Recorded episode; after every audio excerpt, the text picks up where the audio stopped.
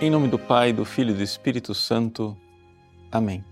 Meus queridos irmãos e irmãs, celebramos hoje a memória de São Timóteo e São Tito e, olhando para estes dois grandes bispos da Igreja, celebramos o mistério daquilo que é a missão episcopal, a missão de ser sucessor dos apóstolos.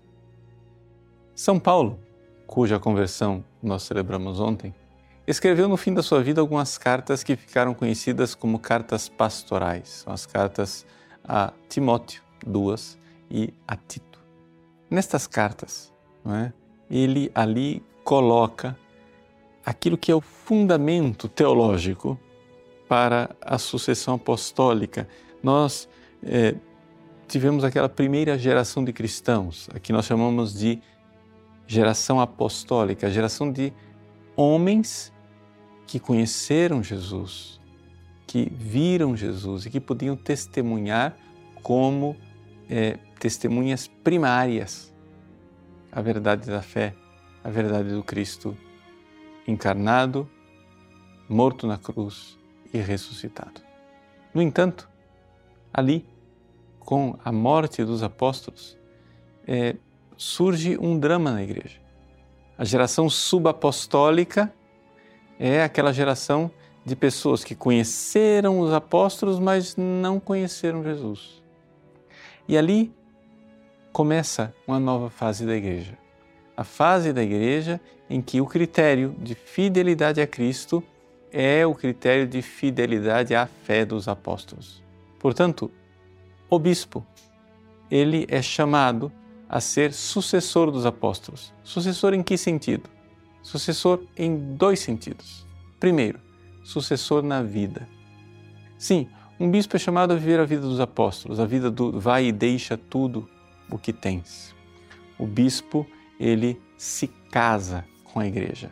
É tanto verdade que em tanto na igreja católica como nas igrejas ortodoxas que aceitam em algumas situações é, ordenar pessoas casadas, nunca se aceita a possibilidade de ordenar um homem casado para ser bispo. Por quê? Porque o bispo, ele se casa com a sua diocese, com a sua igreja. E ali nós temos essa sucessão apostólica na vida. O bispo é chamado a dar a vida pela sua esposa, como o Cristo deu a vida pela igreja. E é por isso que o anel episcopal, né, ele simboliza esta união. Nós, católicos fiéis que cremos nesse mistério, beijamos o anel dos bispos, exatamente porque cremos no amor do Cristo pela sua igreja. É isso que simboliza o anel do bispo. E o amor do Cristo que dá a vida pela sua esposa, a igreja, simbolizado no anel, deve também ser vivido pelo bispo, que é chamado à santidade. Por isso, na teologia da igreja se diz que os bispos estão em estado de perfeição, ou seja, que eles mais é, proximamente são chamados a uma santidade e uma entrega total de vida. Por outro lado, eles estão também sucessores dos apóstolos, porque eles é, levam para frente o poder dos apóstolos, o poder de ensinar, o poder de santificar e o poder de reger a igreja. O sacerdote Cristo, o profeta Cristo e o Rei Cristo. Santificar, ensinar e governar a igreja é aquilo que devem fazer os bispos, mas com a autoridade de quem? Uma autoridade recebida. Não a autoridade de quem inventa uma igreja, mas de quem é simplesmente administrador.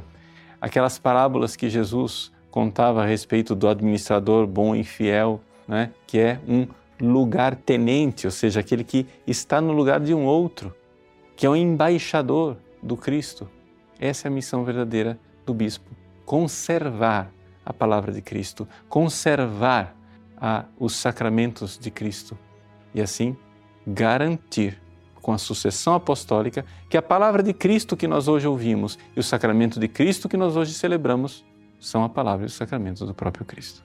Que São Timóteo e São Tito, de lá do céu, interceda por nós para que nós possamos compreender esse grande mistério da vocação episcopal e abençoe os nossos bispos para serem cada vez mais fiéis ao seu próprio mistério. Deus abençoe você. Em nome do Pai, e do Filho e do Espírito Santo. Amém.